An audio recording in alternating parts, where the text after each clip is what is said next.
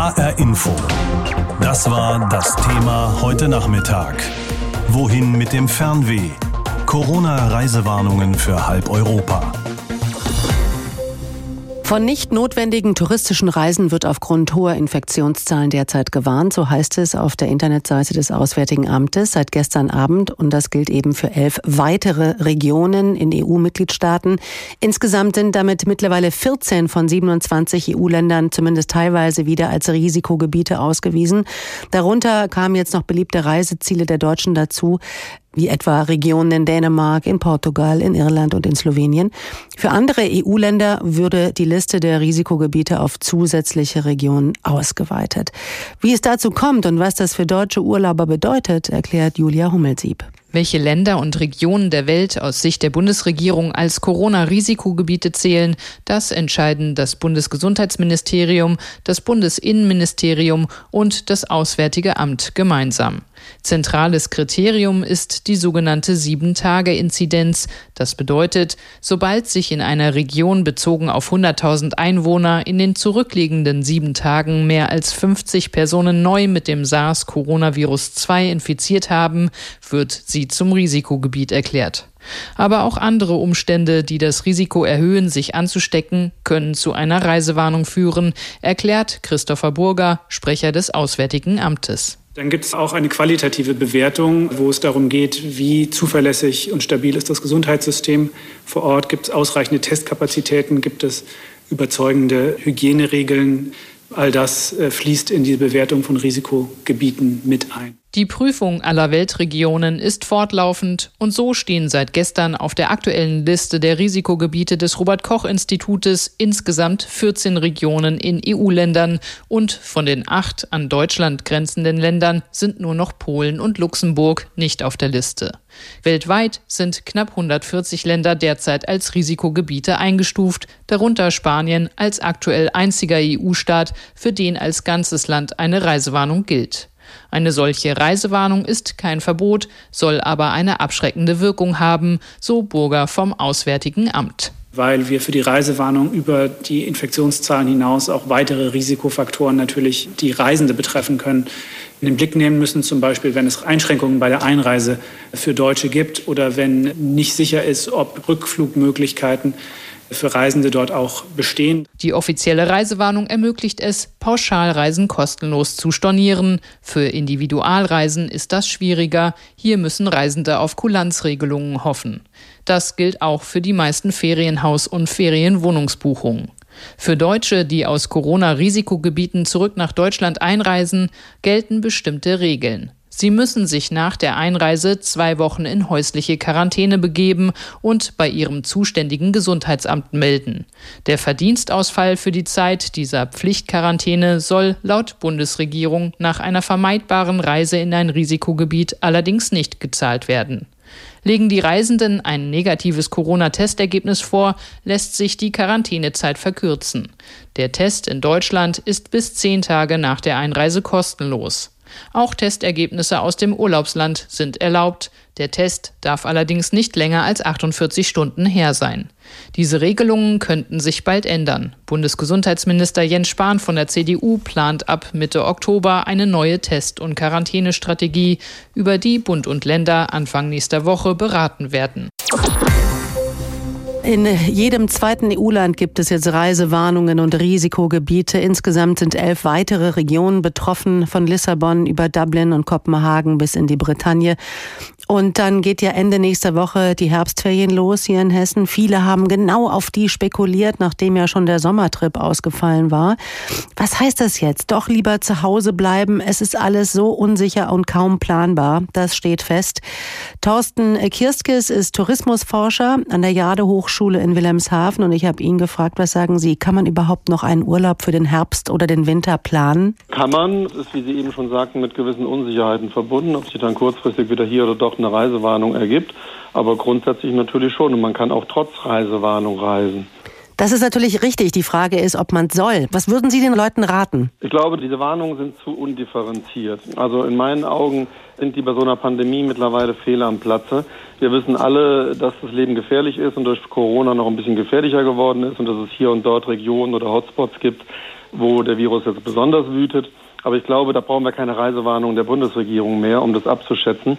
Denn es hängt ja auch stark davon ab, wie ich mich im Zielgebiet aufhalte. Also jemand, der mit dem Wohnmobil jetzt ins Ausland fährt und dort vielleicht einmal einkaufen geht oder vielleicht sogar das Essen von zu Hause mitbringt im Idealfall, hat sicherlich ein geringeres Risiko als jemand, der zum Beispiel nach München mal eben fährt. Gleichwohl gilt für im Ausland eventuell eine Risikowarnung, eine Reisewarnung und für München eben derart nicht.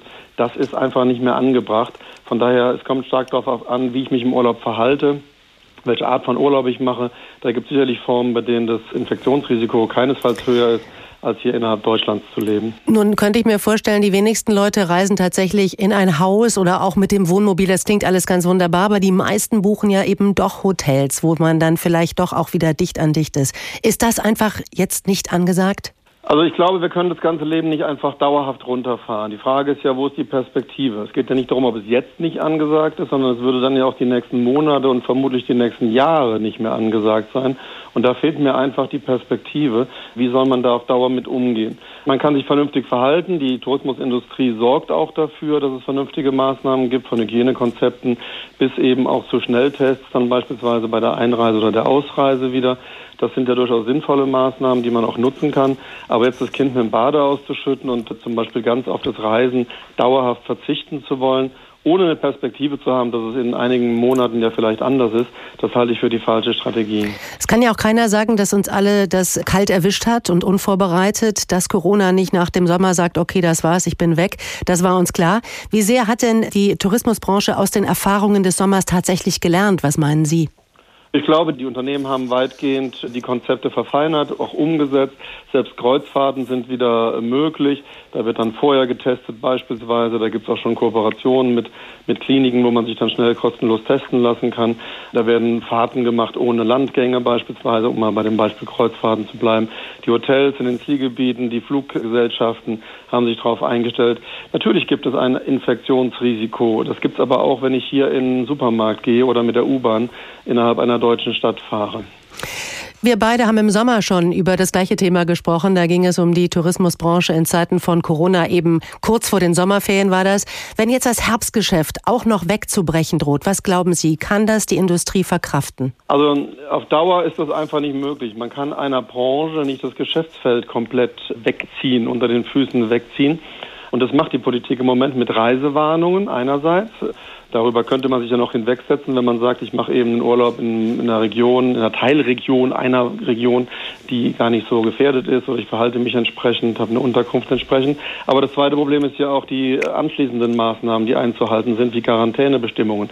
Und wenn ich dann beispielsweise aus dem Urlaub zurückkomme und dann nochmal zehn Tage, zwei Wochen, wie auch immer, Zusatzurlaub quasi nehmen muss, dann bricht das der Branche das Knick. Das kann die Branche nicht überleben auf Dauer. Da helfen auch nicht ein paar staatliche Zahlungen, um das ein bisschen aufzufangen. Die Tourismusbranche hier in Deutschland, aber vor allen Dingen auch weltweit, braucht einfach jetzt wieder die Möglichkeit, vernünftig zu arbeiten. Wohl wissend, dass es natürlich ein Risiko gibt, aber das haben wir in anderen Ecken der Welt natürlich auch. Corona hat uns fest im Griff und nimmt an Schärfe zu. Die Zahl der Neuinfektionen steigt so gut wie überall. Die Politik reagiert und hat eben weitere Länder und Regionen zu Risikogebieten erklärt. Es gab auch schon eine Reaktion heute nochmal von der EU-Gesundheitskommissarin, die sagte heute in Brüssel, wir sind tief besorgt mit Blick auf Corona und wie es weitergeht. Betroffen sind jetzt von diesen neuen Warnungen Städte wie Dublin, wie Kopenhagen oder auch Lissabon. In Frankreich trifft es Regionen an der Atlantikküste, die auch bei Touristen überaus beliebt sind. Wir haben uns umgehört bei den Kollegen in den Auslandsstudios. Frankreich lässt Reisende aus Deutschland ohne Probleme ins Land. Man braucht keine Aussteigerkarte oder ähnliches. Es gibt keine innerfranzösischen Reisebeschränkungen und es muss auch niemand in Quarantäne.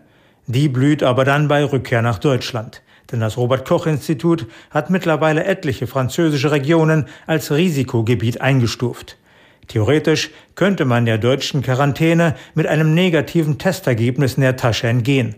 Aber nur theoretisch, denn in Frankreich gibt es derzeit lange Schlangen vor den Testlaboren und auf den Befund muss man schon mal mehrere Tage warten.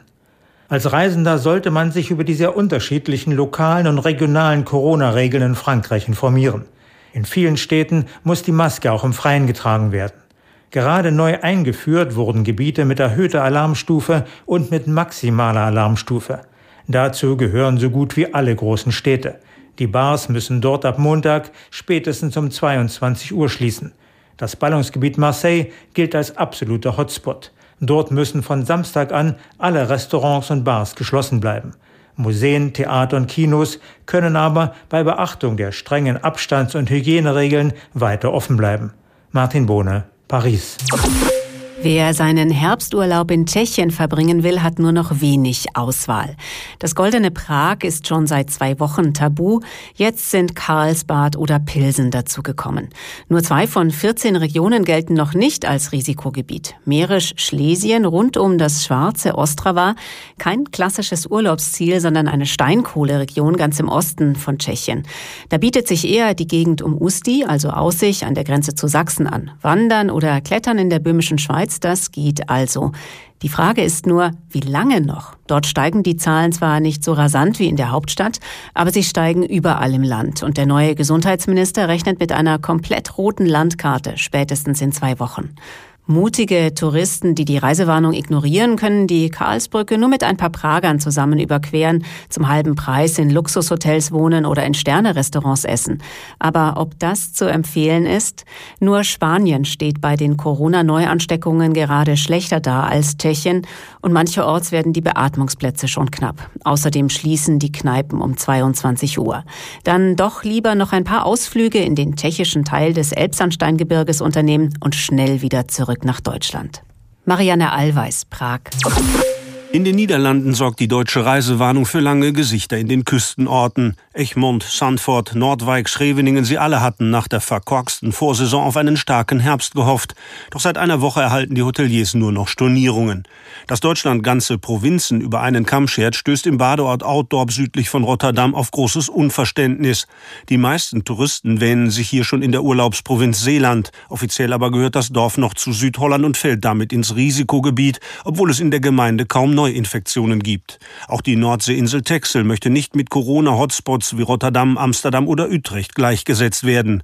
Deutschland müsse die Reisewarnung überdenken und die Risikogebiete kleinteiliger ausweisen, fordern 17 niederländische Gemeinden in einem Schreiben an die Bundesregierung. Wegen der Reisewarnung hat König Wilhelm Alexander seinen für kommenden Dienstag geplanten Besuch im westfälischen Münster heute abgesagt. Seinen Amts- und Wohnsitz hat der Monarch in der Risikoprovinz Südholland. Aus Den Haag, Ludger Katzmerzak. Wohin kann man überhaupt noch reisen? Mallorca, die Kanaren, Madrid kommen für viele ja nicht mehr in Frage. Als einziges komplettes Land innerhalb der EU ist ja Spanien als Risikogebiet ausgewiesen worden. Ich habe mit Marc Dugge, unserem Korrespondenten in Madrid, gesprochen und ich habe ihn gefragt, fangen wir mal bei dir vor deiner Haustüre an. Seit ein paar Tagen gelten ja für Hunderttausende Madrilen wieder ganz strenge Ausgangsbeschränkungen. Würdest du Freunden und Bekannten noch raten, jetzt zu kommen? Also ich sage Ihnen, nee, derzeit lieber nicht. Auf den ersten Blick ist Madrid eigentlich ganz lebhaft. Die Restaurants und Cafés sind einigermaßen gefüllt. Auch die Museen sind offen. Man kann wieder was unternehmen in Madrid. Aber keiner weiß, wie lange noch, denn wir haben eine hohe Inzidenz. 750 Neuinfektionen pro 100.000 Einwohner in den vergangenen zwei Wochen. Das ist richtig viel. Und deswegen sind Teile der Stadt auch jetzt schon mehr oder weniger abgeriegelt. Es gibt Polizeikontrollen zu den Gebieten, wo die Inzidenz eben besonders besonders hoch ist und gut möglich, dass das dann auch in den nächsten Tagen noch verschärft wird. Woran ist denn eigentlich so richtig spürbar, dass die Touristen fehlen? Also das merkst du natürlich schon vor allen Dingen, wenn du in die Innenstadt gehst hier in Madrid, in den Gebieten, in den Vierteln, in denen besonders viele Touristen zu normalen Zeiten unterwegs sind, die dann in die Tapas-Bars strömen oder in die kleinen Boutiquen. Die sind alle ziemlich leer, denn es sind ja nicht nur die Touristen, die fehlen, es sind auch viele Madrider, die fehlen, denn viele bleiben im Moment auch lieber zu Hause. Sie wollen sich ungern unnötig unnötigen Risiken aussetzen, gehen, wenn überhaupt, dann eher noch auf eine Terrasse als jetzt in die Restaurants rein. Ein Problem, was wir ja auch in Deutschland in nächster Zeit verstärkt haben werden. Schauen wir mal auf ganz Spanien. 80 Millionen Urlauber pro Jahr kommen dorthin. Das heißt, der Tourismus ist einer der wichtigsten Wirtschaftszweige des Landes. Wie sehen die Zahlen aus? Wie sieht es in den Hochburgen Mallorca und auch auf den Kanaren aus? Es sieht ziemlich düster aus. Also Mallorca hat zumindest noch ein bisschen was mitnehmen können von der Sommersaison. Die Deutschen kamen ja dann doch nach Mallorca in relativ hohen Zahlen immer noch, wenngleich lange nicht vergleichbar zu den Zahlen, die wir in normalen Jahren haben. Auf den Kanaren würde es jetzt so allmählich losgehen. Die Inseln rüsten sich für die Wintersaison und da sieht es wirklich finster aus. Momentan sind dort gerade mal 20 Prozent der Hotels offen. Keines dieser Hotels hat mehr als 30 Prozent Auslastung.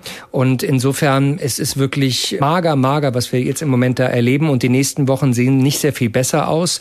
Deswegen haben gerade die Kanaren immer schon Druck gemacht auf die spanische Regierung, um zu sagen, wir wollen hier ein sicheres Reiseziel bleiben. Wir wollen, dass Touristen, die zu uns kommen, schon in der Heimat einen Corona-Test machen und auch hier, wenn sie ankommen, um wirklich einen sicheren Reisekorridor zu gewährleisten. In die Richtung bemüht sich jetzt auch die spanische Regierung zu arbeiten, ist auch in Verhandlungen mit Regierungen in Nordeuropa, um tatsächlich diese Wintersaison noch ein bisschen zu retten. Keiner weiß, wie lange das alles noch geht. Hat vielleicht schon so ein kleines bisschen Umdenken in der Wirtschaft eingesetzt in Spanien, eben nicht mehr alleine auf den Tourismus zu setzen? Also diese Debatten gibt's ja immer mal wieder, gerade auch auf Mallorca, ob es nicht noch andere Branchen gibt, die man stärken könnte, um nicht so sehr abhängig vom Tourismus zu sein. Aber klar ist schon, in normalen Zeiten läuft der Laden ja und alle hoffen, dass diese normalen Zeiten möglichst bald wieder anbrechen werden oder dass es zumindest mit vielleicht mit Corona-Schnelltests wieder möglich wird, den ein oder anderen Touristen mit einem guten Gefühl ins Ausland zu holen. Aber klar, momentan ist wirklich Durchhalten angesagt. Wirkliche Alternativen im großen Stil Appeal zu Tourismus, die habe ich bisher weder auf Mallorca gesehen noch auf den Kanaren. Große Partys feiern, eine Nacht durchtanzen im Club oder einfach nur mal mit 200 Leuten gemeinsam im Kino sitzen. Die Corona-Pandemie hat uns eine Menge genommen. Auch unsere Planung für den Urlaub. Das ist, um es neudeutsch zu sagen, eine echte Herausforderung geworden. Heute hat das Auswärtige Amt neue Reisewarnungen herausgegeben für elf Länder, weil es dort wieder mehr bestätigte Infektionen mit dem Coronavirus gegeben hat. Damit ist halb Europa zum Risikogebiet geworden. 14 von 27 Ländern der Europäischen Union sind betroffen. Darunter Dänemark, Portugal oder Irland und Hauptstädte wie Dublin, oder Lissabon. Dazu bestimmte Regionen in Frankreich und so weiter. Und das kurz bevor die Herbstferien in Hessen losgehen. Wie wir in so einer Situation umgehen sollen mit unserem Fernweh, damit beschäftigt sich Dr. Jürgen Kagelmann. Er ist Psychologe und Reisejournalist. Mit ihm habe ich vorhin gesprochen. Herr Dr. Kagelmann, ich kann praktisch kaum noch irgendwo hinreisen in Europa, aber das Gefühl, dieser Drang ist ja immer noch da. Was macht das mit uns? Sie haben schon recht, also es wird allmählich also ganz schön kompliziert, also sich alleine sich zurechtzufinden, wo man noch hinfahren kann und wo nicht und so weiter. Die Frage ist natürlich, wenn das jetzt so bleibt und so, ob es tatsächlich noch sinnvoll ist, überhaupt ans Reisen zu denken oder das Reisen ganz aufzugeben. Also ich persönlich habe schon eine ganze Menge Leute, also in meinem Bekanntenkreis gefunden hier in München und so weiter, die gesagt haben, nee, ich habe jetzt in den vergangenen Jahren bin ich also so viel gereist und so weiter, ich muss das jetzt gar nicht haben und jetzt warten wir, ob das nun ein, zwei oder drei drei Jahre dauert, aber im Prinzip kann ich auch mal auf das Reisen verzichten. Und das ist eine ganz interessante Einstellung und so weiter, weil sie zeigt, dass ähm, Reisen eigentlich kein Drang ist und keine Sehnsucht, sondern irgendwie auch ein gemachtes Produkt, ja, eine, eine gemachte Emotion. Wir Ach, werden dazu veranlasst zu reisen und so, weil das eben die letzten Jahre immer schon so war. Ah, das ist mir jetzt aber fast ein bisschen zu rational argumentiert, denn ich kann mir vorstellen, bei manchen, also gerade wenn sich jetzt das Wetter ändert und wir den klassischen schmuddeligen Herbst haben mit viel Grau und vielleicht auch Regenwetter in Deutschland, da kommt doch das Gefühl, jetzt mal Marketing hin oder her, fast von alleine auf, dass man irgendwie raus will. Wo stecken wir dieses Gefühl dann hin? Was machen wir damit? Naja, also es ist ja eigentlich kein richtiges Gefühl, das Reisen oder Reisen wollen und so weiter, sondern also von Gefühlen redet man ja traditionellerweise in der Psychologie, äh, wenn es also um Interessen geht, um Neugier, um Angst, um äh, äh Furcht und so weiter. Das sind also die Grundemotionen, die Basisgefühle. Äh, Reisen gehört eigentlich nicht dazu, sondern Reisen ist eben ein kleiner Teil von dem einen oder von dem anderen oder setzt sich zusammen äh, aus all diesen verschiedenen Gefühlen. Zum Beispiel ist also Reisen sehr stark mit Neugier Neugierde verbunden, wenn man also was Neues sehen will. Ich bezweifle allerdings, dass sehr viele Leute, die also normalerweise verreisen oder jetzt auch verreisen wollen, dass die also unbedingt also was Neues sehen wollen, weil wir kennen ja auch viele Leute, die immer das Alte machen wollen, das, was die im letzten Jahr und davor auch schon gemacht haben. Also es ist also ganz kompliziert, es ist also kein, kein normales Gefühl, sondern es ist irgendwie so ein Mix von verschiedenen Gefühlen. Ist es aber am Ende dann doch eine Flucht aus dem normalen Alltag? Ist das so der gemeinsame Nenner? Ja, denn äh, der entscheidende Punkt ist natürlich, dass man also von zu Hause weg will, man will raus, man will weg und so weiter. Und mehr oder weniger stark ist das dann auch ein bisschen immer eine Flucht. Das kann auch eine Flucht vom Wetter sein, aber häufig ist es auch eine Flucht vor dem Stress, den man hat. Das heißt also den als schlecht wahrgenommenen Arbeitsbedingungen oder den Bedingungen zu Hause, Familienbedingungen. Man will davon mal also weg für eine gewisse Zeit lang und hofft, dass man also seine eigene Batterie wieder so aufgeladen hat, dass man wieder damit fertig wird. Das heißt also, es ist praktisch so eine Auszeit. Wie kriege ich diese Batterie aufgeladen, ohne eine Reise zu unternehmen? Denn vor diesem Problem werden viele stehen. Naja, da muss man einfach mal ganz klar daran denken, dass es also vor gar nicht so allzu langer Zeit ja gar nicht so üblich war, dass der Großteil der Menschen also ähm, verreisen konnte oder verreisen durfte. Schon gar nicht im Herbst. ja, gar nicht mehr. Und lange Zeit war das ja eigentlich eher nur so üblich, dass man also mal die eine große Fahrt, also im äh, Juli, August machen konnte. Nicht? Und davor war das Reisen ja ein bisschen ja auch noch so was wie ein Luxus. Nicht? Also wenn man mal sehr stark zurückdenkt in den 50er und 60er Jahren und so, da konnte nun mal nicht jedermann das machen. Und ich meine, was haben die Leute damals gemacht? Hm die sind ja auch ohne Reisen ausgekommen. Die haben also irgendwie andere Zeitvertreibe gehabt und doch andere Konsumvertreibe gehabt. Ja, heißt das jetzt, ich kaufe mir stattdessen lieber ein Sofa fürs Wohnzimmer oder? Der war gut, ja. war nicht ganz ernst gemeint. Ja, äh, klar, nicht? Also ich meine, man hat also Geld, also bei uns ist es so, immer noch haben viele Leute Geld übrig, was sie nicht also für das normale Leben brauchen. Das können sie ausgeben für zum Shoppen, ja, das ist ganz, ganz klar. Und man kann also sich natürlich also ein paar Reisetickets shoppen oder man kann auch also ein paar Möbel shoppen oder man kann auch also was anderes damit machen. Aber das, es gibt eine Menge Möglichkeiten, aber wenn es also wirklich zu gefährlich ist zu reisen, Reisen und so weiter, dann ist eigentlich die Trauer, so stelle ich das also häufig fest, nicht immer, aber auch nicht bei allen Leuten, dann ist die Trauer doch eigentlich begrenzt nach dem Motto, ja, da kann man nun mal nichts machen, nicht? Da müssen wir mit durch. HR Info. Das Thema. Wer es hört, hat mehr zu sagen.